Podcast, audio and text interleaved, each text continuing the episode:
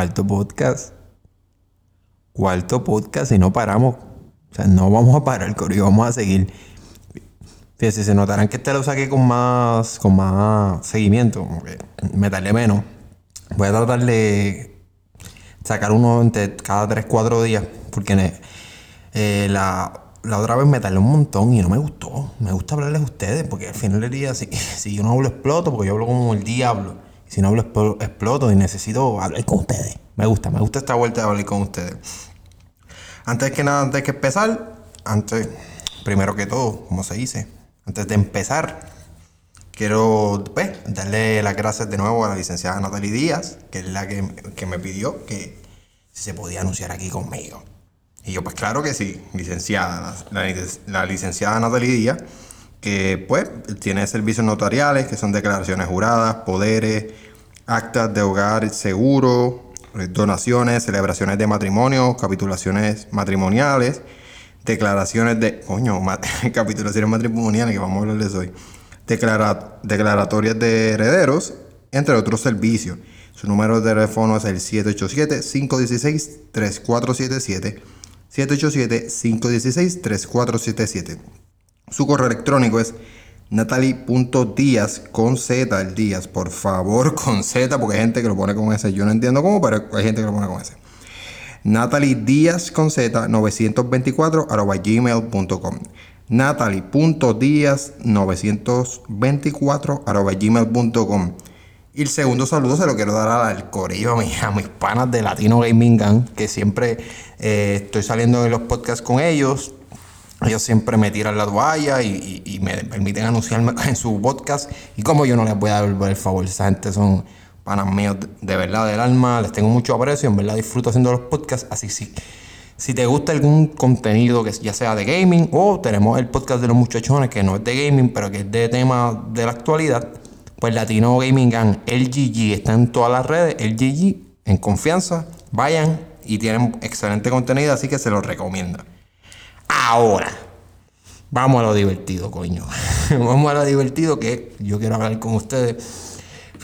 Quiero decirles que este podcast va a estar light. Eh, el podcast de la vez pasada tuvo pesadito, tuvo pesadito y, y lo grabé frustrado. Lo grabé frustrado porque en muchas ocasiones son situaciones que pasan, que pasan en Puerto Rico, por desgracia, y, me molesta, me molesta que sigan ocurriendo.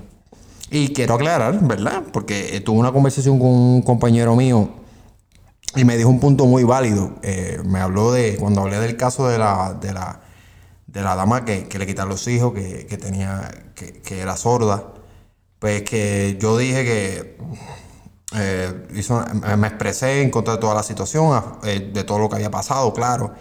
Eh, y, quiero aclarar que obviamente sí cuando le quitan los hijos a la, a la, a, la, a ella, ¿verdad? Hay un procedimiento que la gente de servicios sociales tiene que seguir, claro está.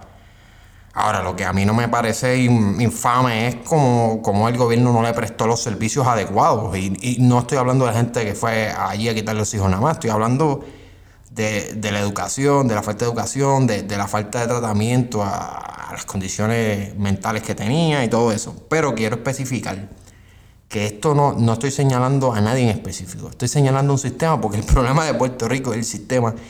Y la salud mental es un problema serio, gente, es un problema que afecta mucho a Puerto Rico y que no se toma en cuenta. Y yo espero que si alguien está escuchando esto, sepa que, las, eh, la, que saque de esto que la salud mental es un tema serio y que se debe, por lo menos, darle más importancia. Pero dicho eso, hoy vamos, hoy no queremos estar así porque literal, después que terminé de grabar, me senté y dije, yo estaba regañando a esta gente allí, y ellos no hicieron nada, pero, pero sí, sí. Y, y me gusta hablar de esos temas también cargados porque es importante discutirlo. Y, yo, y verán, como siempre escucharán, yo siempre me incluyo porque esto es un problema de la sociedad puertorriqueña, no es de, de ti o de mí, es de la sociedad puertorriqueña. Pero hoy no, hoy nos vamos a ir light. Hoy nos vamos a ir light y, me dio curiosidad porque vi hace un poco un videito de un, de un no, no un certamen de belleza, de una, de una pasarela. Eh, A mí los certámenes de belleza no me gustan, no me gustan, porque yo siempre he dicho que eh, eh, no me parece bien que, que, que juzguen la belleza, que, que, solo un panel de gente juzgue la belleza de unas personas cuando los gustos de la gente son tan diferentes. ¿A qué me refiero?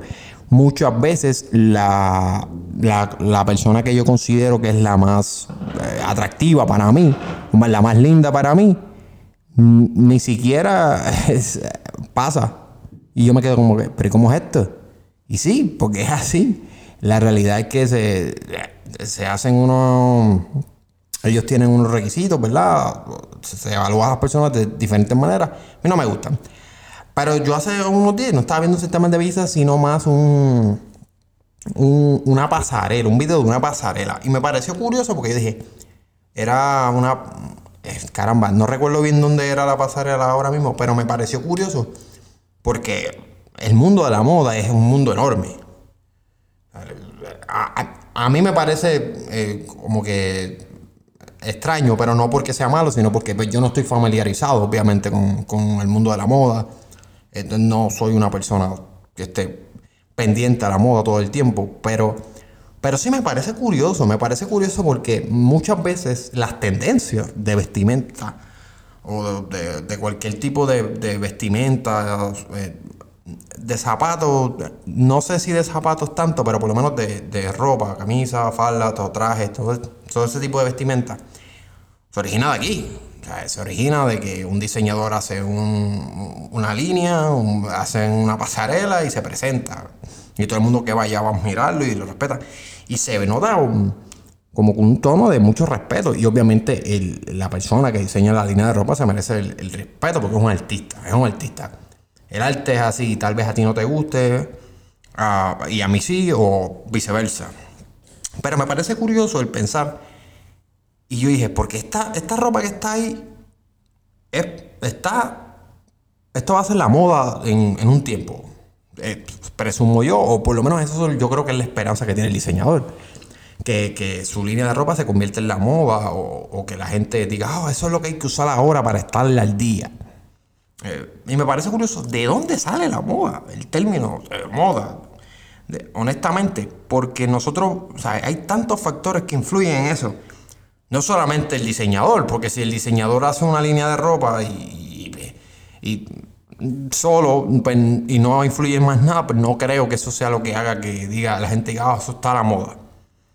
Eh, también obviamente que una persona reconocida use tu ropa, eso te ayuda un montón, yo supongo. Si, si yo hago unos pantalones y, y Bad Bunny se los pone, eh, pues yo creo que mucha gente va a querer usar mis pantalones porque nada más porque Bad se los puso, porque su fanática lo va a querer usar. Pero yo no voy por ahí, yo voy por ahí, yo voy por, por todo, porque me parece curioso que, por lo menos para mí, muchas veces las prendas que exhiben eso, en, en, esos desfiles, a mí no me gustan. Pero soy yo. Obviamente, tengo que hacer el disclaimer de que mi sentido de la moda es cero. O sea, yo lo digo siempre. Y lo voy a decir ahora, estoy hablando de un tema cuando mi sentido de la moda no es tan bueno. Y me gustaría, de hecho, que, que, que, la, que las redes este, eh, Francisco Rivera 7 en mis redes personales o en Bocanegra Studio o Rivera underscore en Twitter, que es mi red personal, y Bocanegra Studio también en Twitter. Me diga si soy un bruto, soy un morón, porque no sé bien del tema. Pero la realidad es esa. La realidad es que yo no, no soy un amante de la moda, nunca he sido un amante de la moda. Y nunca he sido un amante de, ah, eso lo hizo tal persona, o eso lo hizo tal persona, o yo me sé el nombre de, la, de la, marca, o no. Yo no, ese no soy yo. Pero sí, es bien curioso eh, cómo, una prenda de ropa puede transformarse y puede marcar tanto a lo que cree una persona o, a lo que va a llegar esa prenda de ropa o el estilo o, lo que causa el estilo, porque, porque el efecto es súper profundo. Entonces a mí me, me crea, porque hoy en día es el precio, porque eso es algo que yo siempre he pensado. Simple y sencillamente es el precio. Que no estoy diciendo que lo sea, probablemente no lo es. Pero el precio muchas veces influye. Yo muchas veces he visto gente que dice, ah, esto es caro, esto tiene que ser. Y está el dicho, el, lo barato sale caro y todo eso. Eso es más referente a la calidad, no, no al estilo. no, no necesariamente porque un producto sea más caro significa que es mejor. Pero muchas veces yo veo a la gente diciendo, oh, es más caro, debe ser mejor, o debe estar más a la moda. Y, mano, yo no estoy de acuerdo, porque simple y sencillamente porque algo sea más caro, no significa que debe ser más bonito, o, debe ser la moda, o debe gustar más. Mira, yo honestamente, mi sentido de la moda, como dije, yo veo las cosas, las compro si me gustan o no. A mí mi mamá me dio un dicho muy importante, si tú vas a la tienda y no te gusta en la tienda, no te lo compres que no te va a gustar en tu casa tampoco. Y es verdad, yo, si yo veo algo en la tienda que me gusta, yo lo cojo. Obviamente si lo puedo pagar. Porque, o sea, si yo, usualmente yo, un, ejemplo, tenis, tenis. Hay gente que se sabe los nombres de los tenis. Yo tengo, yo tengo panas que saben los nombres de los tenis, que son súper... están locos con los tenis. Ah, salió este tenis, salió este tenis. Yo no. Yo pues, simplemente un día digo, ah, me hace falta un par de tenis. Así que voy a ir a la tienda. Veo unos tenis que me gustan. Pueden ser los más baratos y puede, o pueden costar ciento y pico de pesos, que, yo sé que eso no es un precio exorbitante para la gente que compra tenis, porque hay tenis mucho más caros. Pero pues, obviamente para mí es, más caro. Este, pero, ajá, y yo veo, puedo agarrar el de ciento y pico pesos, este, 200 pesos, como puedo agarrar el de, el de, mira, 30, 40 pesos, 20 pesos, si se ve lindo, a mí no me importa. Entonces, eh, eh, yo creo que hemos creado tanto ese, ese, círculo vicioso de que el precio determina, que el precio determina, que muchas veces eh, nos cerramos y, juzgamos a la gente por cómo se visten. Como que para mí es bien estúpido que yo, que, una persona que te dicen siempre, ah, tienes que ir súper elegante a la entrevista porque, ajá, porque si no, no te cogen, si te ven, no te cogen. Pero vamos a ver. Entonces, nosotros estamos viendo que, la forma de vestirnos, la, moda, como vayamos, determina incluso el, si estamos capacitados o no. yo puedo estar súper capacitado. Voy en una poli, en unos maones, a una entrevista y me dicen, no, no, caramba, no, no es la persona que estamos buscando. Entonces, puede ir una persona que no tenga nada de preparación, ir bien vestida y tal vez no la cojan, obviamente, porque si no está, está cero preparada, pero pero está menos, está menos preparada que yo y con todo y eso, esa persona va a tener una ventaja, nada más por su aspecto. Eh, eh, no me parece justo y de verdad me parece extraño que vivimos en una sociedad en la que, en la que pasa. Y, eso es mucho relacionado con, cómo, el, cómo la moda ha afectado el pop culture y cómo todo ese tirijala de, de, que si esto es, es, caro o no, o simplemente si esto está in o no. Y si no estás en lo in, no estás cool, no eres cool, no, no va lo que tú tienes, tu flow no es bueno. Entonces, no sé. A mí yo siempre he dicho, si me gusta como me veo, súper. Así que si tú estás escuchando esto, te, tienes una, ropa que tal vez no sea la que la gente diga, oh, tú, ¿a ti te gusta cómo te ves? Mira, fuck it. Al final del día, tú eres el que te va a vestir, tú eres el que te tienes que sentir bien contigo mismo. Y eso es lo importante.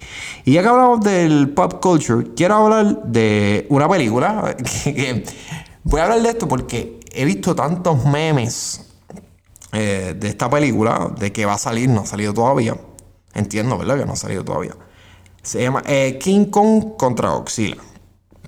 Eh, sí, Corillo, yo soy una persona que le gusta toda esta vuelta de películas de monstruos, eh, no de miedo, de monstruos, que, que, quede claro, porque el que me conoce a mí sabe que las películas de miedo a mí no me gustan, no me gusta el masoquismo.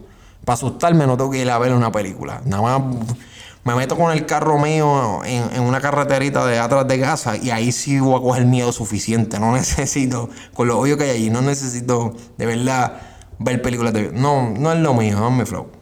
Pero sí, todo esto, ¿sabes? Yo tengo libros de colecciones de... Tengo cómics, tengo colecciones de...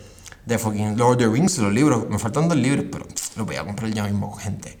Eh, de hecho, me gusta, me, gusta toda esta vuelta, Star Wars, los superhéroes, toda esta vuelta que, que, que es... Ahora es cool, como que, digo no cool, pero como que en el sentido de que antes te, te, te, jodían mucho con esto. O sea, esto es algo que yo doy gracias mucho a la universidad. Este, obviamente la educación que te da por lo que tú quieres trabajar en el futuro, claro. yo creo que eso es lo más que por lo que tú vas. Pero como te abre las puertas, porque seamos honestos, Corillo, no sé si a ustedes les pasa, pero cuando tú estás en la escuela superior, tú siempre quieres ser en mi caso, yo soy un, hombre, el chamaquito cool, el más malo, como que, y uno no se atreve, se cohibe, se cohibe. Mira, yo les voy a dar una anécdota. Yo me acuerdo que, obviamente, yo siempre me gustaba todas estas vueltas, jugaba videojuegos, yo jugaba videojuegos, este, veía anime, para la gente que ve anime, yo veo anime. Ahora mismo no estoy viendo ninguno, en verdad estoy súper ajorado y estoy leyendo también, así que no tengo mucho tiempo para nada. Pero yo había visto anime. Entonces, pues, son cosas que uno se guarda en la escuela superior. Porque uno dice, no, pues, ¿qué coño? No, yo no soy así, yo soy malo, yo soy un maleante. como que para quedar bien, como que para quedar cool. Ese, ese mito, ese, ese, ese de esta la escuela que te ponen de no querer ser un nerdo. O, o querer ser el más bravo del salón. Sí, eso existe. Y me acuerdo cuando yo entré a la universidad, estaba tomando una. Estábamos en un. Estaba tomando una clase y ese día no sé por qué, eh, estábamos hablando entre todos, el profesor, entiendo, el profesor no había llegado. Y el, habían dos, muchachos al lado mío, que ahora son panitas míos, este, y me dicen, y, entre ellos se dicen, ah, loco, ¿viste el episodio de, de tal y tal anime? No recuerdo bien era el anime, pero... Y yo me, o sea, mi respuesta, yo me paniqué, yo me quedé, porque no me lo dijeron a mí, pero yo me quedé como que frisado, como que me les quedé mirando y ellos como que, ajá, ¿qué, le pasa al cabrón este que nos está mirando así, puñeta, está lo, está lo loco? Y yo me les quedé mirando como que, mira, ¿ustedes ven anime? Como que sorprendido. Y, y todo el mundo, y, ellos dos me dijeron, ajá, loco, o sea, normal. Y yo como que, ah, yo también, como que, como que ese fue el primer día que yo me di cuenta que, humano, uno no tiene que esconderse. Uno tiene gusto, todo el mundo tiene gustos diferentes. En el caso, mira, en el caso de, esta película que vamos a hablar, hay gente que no le gusta. Yo vi las películas dos anteriores, las por lo menos las primeras dos de Godzilla, de las que han sacado últimamente, de la trilogía. La vi con un pana mío y la segunda, me acuerdo que casi nos paramos y nos fuimos porque en verdad. O sea, lo más que te crees de la película es a Godzilla. Los embustes que hacen esa película es otra cosa. Pero lo digo porque, mano, hoy en día es tan cool ver tanta gente y ver también que los nenes no los cohiben no se cohiben. Este, esa aceptación de que, mira, tú puedes ver esto, tú puedes ver lo otro y no hay problema, está. Y en verdad a mí me alegra mucho porque la, realidad es que por mucho tiempo, sea, tú decías que tú decías que tú veías esto o que tenías cómics o que te gustaba tal cosa. no, no voy a decir que te daban un bofetón, pero te iban a vacilar. Te iban a vacilar Y mira, es probable que en algunos sitios lo hagan. Pero es importante saber que al final del día, esto eh, no, no, no te tiene que hacer sentir mal. El, tú disfrutar de diferentes géneros, te gusta la música, te gusta el, el arte, cada uno tiene su gusto. Al final del día, no te tienes que sentir mal por eso. Yo aprendí eso y yo, gracias. Oye, y no es que estoy, soy el hombre más maduro del mundo. Tengo fucking. Corillo, tengo fucking 23 años. Me enredo hablando aquí haciendo el podcast y me estoy riendo solo aquí en una, en una habitación, solo. O sea, y el que me conoce sabe que soy un payaso. Me llevan diciendo que mi familia madura hace 23 años y van a estar un par de tiempo más diciendo. Y pero, lo digo para que sepan que no soy la persona más madura del mundo, pero he aprendido eso, mano, que uno no tiene que estar conformándose con, con lo que la sociedad piensa de ti. Fuck cabrón. Como que fuck cabrón. Si, si, a ti te gusta algo, obviamente si no, no es algo malo, que le estás faltando respeto a nadie, o que no te estás haciendo daño tú mismo. Pues mira, fuck no tiene nada de malo. Sé tú, sé tú, sé libre, no te cohibas, porque al final del día es tu vida. Y tú eres el que la va a, disfrutar y, no te debes cohibir. Pero la sociedad siempre va a tener sus prejuicios y sus mierdas y que hay que trabajarlas. Eh, ahora, hablando de la sociedad, quiero, quiero hablar de algo que me, que me pareció curioso porque vi, vi el, en las redes que que el sonero de la juventud, Víctor Manuel, se casó. Eh, yo conozco, yo conozco a, la que ahora a su señora esposa, France, que es tremenda persona y siempre a mí me trata de una manera muy cariñosa. Y yo siempre le tengo un, cariño brutal a él y a su familia. Y, una vez que coincidí con Víctor también me trató súper bien. Así que yo les tengo un aprecio brutal. Y desde aquí les mando, caramba, les mando las felicitaciones, hermano, que qué bueno. Entonces, me pareció curioso porque hay un conflicto que yo estoy notando mucho en la, sociedad. En el sentido de que por un lado tenemos este, gente que no cree en el matrimonio ya, no cree en el matrimonio, no lo ve como algo, una institución que ya valga la pena, que simplemente tuvo su función por su tiempo. Y hay gente que, y hay gente que cree en el matrimonio. Hay gente que cree, como dije anteriormente, que es que lo importante es convivir, que el matrimonio no va a cambiar nada. Hay gente que sí, que dice que el matrimonio es importante, que yo creo que es la base de la familia y, y, toda, y, toda esa situación. A mí me... Mira, yo personalmente sí me, eh, creo en el matrimonio en el sentido, no, oye, no tan... No que es algo vital en una relación. El matrimonio no es vital en la relación.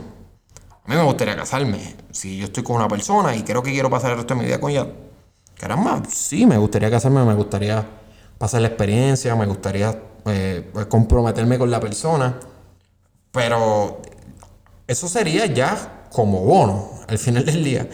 Porque muchas veces, y, he notado esto, vemos como si el matrimonio fuera una, una, varita mágica. El, matrimonio no determina la calidad de relación que tú tienes. Se los voy a traducir, Corillo. Si tu relación es una mierda antes del matrimonio, después del matrimonio va a ser igual o peor. Probablemente peor. Porque antes del matrimonio voy a coger tus cosas y largarte para el carajo. Y después del matrimonio vas a coger tus cosas, te vas a largar para el carajo y después vas a tener que llamar a un abogado a ver qué pasa.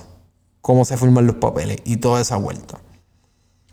Eh, porque no, uno no puede, de verdad, es que, es que me parece a mí tonto que nosotros pensemos que porque un, firmemos un papel o vayamos a una iglesia y nos comprometamos, la relación va a mejorar. Porque las relaciones no están fundadas en eso. Una relación eh, debe estar. Yo creo que la confianza es súper importante. Este, pues para mí es súper importante. Porque si tú no confías en la otra persona, al final del día, déjame decirte que eso no va para ningún lado. Porque no, no hay forma de vivir así. Eso no es, eso no es saludable para, para ninguna pareja. Vivir en un constante eh, celo, eh, la, la jodienda esa de estar celando a la gente todo el tiempo. Mira, yo siempre he dicho, si tú tienes que estar celando a la otra persona, es porque no confías en la otra persona y mira, eso no va para ningún lado. Igual que yo, este, con, uno conmigo, consigo mismo. Si tú, si tú te, si tú estás con actitudes todo el tiempo hacia otras personas, muchas veces es inseguridad ti mismo. Igual que los celos. Los celos son inseguridad de tu pareja. Que tienes miedo de que esa persona no esté tan, tan comprometida como tú. Y si tú tienes ese problema, déjame decirte que, que es una, una, una porquería de, de lo que tú te estás metiendo es una basura. Porque tú estás pensando que simple y sencillamente, de verdad, porque el cura diga, hasta que la muerte los separe. Mira, la muerte no los va a tener que separar porque a la que ella te diga algo que a ti no te gusta o tú le digas algo que ella no te gusta, los dos se van a mandar para el infierno y se van a ir para su lado. Porque es así. O, mira, tal vez no. Mandarse para el infierno te van a seguir romper porque gracias a Dios que, que mis plegarias se están cumpliendo estoy viendo que muchas relaciones se rompen en buena ley. Porque eso es otra. No porque tú no estás con una persona significa que, esa persona es la peor persona del mundo. No, cabrón, significa que tú con, esa muchacha no pegaron. no, no eran. Simple y sencillamente, o no, amiga, simplemente significa que tú y ese chamaco no eran. Y no, oye, no tiene que significar que cada vez que lo veas lo vas a mirar virado o, le vas a decir, ay, mira, mira, ese, es este cabrón. No, la vida no es así. Estamos yo creo que es tiempo ya de pasemos eso. Obviamente hay maneras. Ya cuando hay un cuerno, ¿sabes? una discusión mayor, ya obviamente hay circunstancias. Pero si las dos partes se tratan con respeto, yo entiendo que, que una separación no se tiene que llevar mal. Yo he tratado siempre de, de tener eso bien claro que no, no llevarme mal con una, con una relación pasada, con una persona que haya salido. No me gusta, me siento pésimo. Y, cuando yo he pensado que he hecho una, un cierre mal, de una manera negativa, oye, a mí nunca me... Si hay algo que yo admito, que, esto va a sonar bien narcisista, pero que admiro de mí mismo, que me, que me gusta de mí mismo, es el hecho de que a mí no me da este, vergüenza pedir perdón. Y lo he hecho y, lo, haré, porque yo no soy perfecto y voy a cagarla en el futuro. Pues muy probable que dentro de poco la cague. A mí nunca me ha molestado pedir perdón cuando, cuando es necesario. Y yo, oye, que en mi caso con muchachos, yo me ha pasado que yo le digo, mira, si, si me expresé de mala manera, disculpa. Si dije algo que no tenía que decir, me disculpo, de verdad. Oye, cuando he hecho, eh, si he tenido que acabar con una relación o con una persona con la que estaba saliendo y lo hago mal, como lo he hecho, y me, traga la tierra, o sea, no, no lo soporto, me he disculpado. Porque, oye, al final del día yo creo que, no hay nada de malo en, en, admitir que uno comete errores. Todos los cometemos, mano. Y, y yo creo que es es maduro de, tu, de la parte de uno. Decir, oye, la cagué, la embarré asquerosamente. Y mira, no voy a mantener esto así porque es que no, no, me siento bien. Y en mi caso así. Yo no me siento bien. Pero me desvié bien, cabrón, y empecé a hablar de, rompimiento. Cuando, mira, también hay casos muy bonitos. Este, por lo que viene el pozo de Víctor Manuel, él estuvo eh, conviviendo con, su señora esposa 10 años. Si no me equivoco, si me equivoco, pues muchos me disculpo. Pero que estuvo 10 años eh, eh, conviviendo con ella y decidieron casarse. Bueno, me alegro un montón. Hoy, no solamente de manera personal por ellos, ¿verdad? Porque lo conozco, he compartido. No, más por porque yo creo que lo hicieron bien. ellos sacaron A. Porque ellos estaban bien seguros. Ellos estaban bien seguros de lo que estaban haciendo. ¿Por qué? Porque ya se conocen. Ya se conocen. O sea, ya, ya saben lo que hay. Ellos, ellos saben que porque eh, ella se ponga el anillo y él se ponga el anillo, no van a cambiar las cosas. Se van a levantar igual, van a disfrutar igual, se van a querer igual. Y eso, eso es lo ideal. Lo ideal no es que yo me, obviamente es bien poco probable que tú conozcas al 100% a la otra persona con la que estás. No importa los años que esté, porque somos seres cambiantes, somos seres pensantes y cada día es un nuevo día y transicionamos y, cambiamos. Pero coño, yo creo que eh, por lo menos la base de la otra persona tú la debes conocer antes de meterte en un matrimonio. Ya, obviamente, ya cuando hay hijos de por medio es otra cosa. Es otra cosa que que es, diferente y se entiende, pero como quiera, que no, debe haber presiones. Yo, a mi entender, ¿verdad?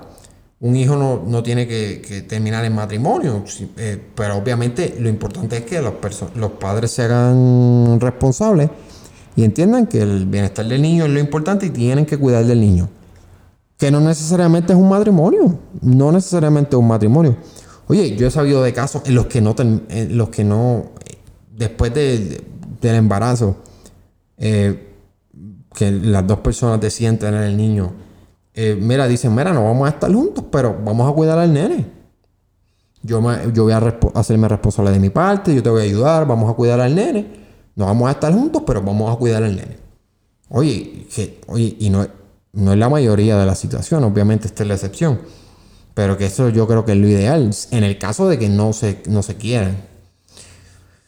Pero, pero me, pareció brutal porque, hermano, el matrimonio hoy día muchas veces lo vemos como, como, el inicio de, una relación. Y yo, a mi entender, mira, digo, no el inicio de una relación, pero como que la confirmación de una, de una relación. Y me parece absurdo, tonto, pensar de esa manera. Porque si tú necesitas que una tercera persona, o, Dios, que, yo que soy católico, Dios, o, o, un papel firmado, determine que tu relación es válida. ¿En qué estamos viviendo? ¿En qué mundo estamos viviendo? Necesitamos el, aval de otras personas, de un ser divino o, o de un papel para para darnos cuenta de que queremos compartir la vida con esa persona. Y se lo está diciendo alguien que sí le gustaría casarse. Pero si yo me caso, me caso porque me gustaría pasar por la experiencia, quiero compartir mi vida con la otra persona y me, gustaría tener ese compromiso con la otra persona. No porque yo piense que si no me caso con la, con la otra persona, mi matrimonio vale. Si yo no me caso y yo estoy feliz con la otra persona el resto de mi vida, a mí no me molesta. A mí no me molesta. Para nada. Porque al final del día, lo que importa es lo que la, la persona y yo sintamos. Y, yo creo que en esta, en esta cultura de Puerto Rico, que, que para algunas cosas no es tradicional, pero para otras es bien tradicional. Es algo que tenemos que cambiar. Es algo que tenemos que cambiar y, que espero que, con el tiempo que, con el tiempo se vaya solucionando. Se vaya solucionando y que, y que se dé, y que se dé. Y otra cosa que yo quiero que se dé, ¿verdad? Es que yo vi en el periódico, vi una noticia que me pareció super cool. No la leí a profundidad, tengo que, tengo que confesarlo, así que hago el disclaimer. Eh, me disculpo, porque no, tuve el tiempo de leer la noticia a profundidad, así que sabrá Dios esté diciendo esto, esté, esté metiendo la pata hasta tajón. Pero pues, ya ustedes saben que no tengo malas intenciones. Que me, me pareció cool que Joel de Joel y Randy eh, él dijo que deberían hacer una escuela del género urbano. Eh, mano, y eso a mí me parece tan cool. En el sentido de que yo he visto muchos chamacos que, que quiere cantar, quiere eh, rimar, o mira, tal vez no cantar, pero le gusta escribir, o, le gusta lo de la producción, le gusta todo esto. Mano, y no hay, no hay una escuela, tú aprendes. Entonces tú aprendes a cantazos, tirándote, aventándote. Y no hay una escuela que te enseñe. De, obviamente de este tipo de música. Hay escuelas de música eh, de bomba y de plena, eh, eh, a mi entender, ¿verdad? Hay, o por lo menos se dan clases. Hay, hay, hay, la, la escuela libre de música, que te, pero te enseñan un tipo de música ya más instrumental en muchas ocasiones. Puedes variarlo con algunos instrumentos, como hablamos en, el, en uno de los podcasts antes con la, con la muchacha que entró a Berkeley con el, con el cuadro puertorriqueño. Pero, pero sí está. No. Oye, el género urbano, como dije anteriormente, es el género más influyente ahora mismo. Por, por mucho, me atrevo a decir yo. El género más influyente ahora mismo. Y es un género con mucho estigma, estigma porque es la realidad. Mucha gente no le gusta, no le gusta, no le gusta el género urbano, lo que representa, o, la letra, o simplemente no le gusta. Que, que, oye, que si no te gusta un tipo de música está en todo tu derecho, claro. Pero yo entiendo que debe haber más apertura para, para la gente que le gusta, para la gente que quiere participar de él.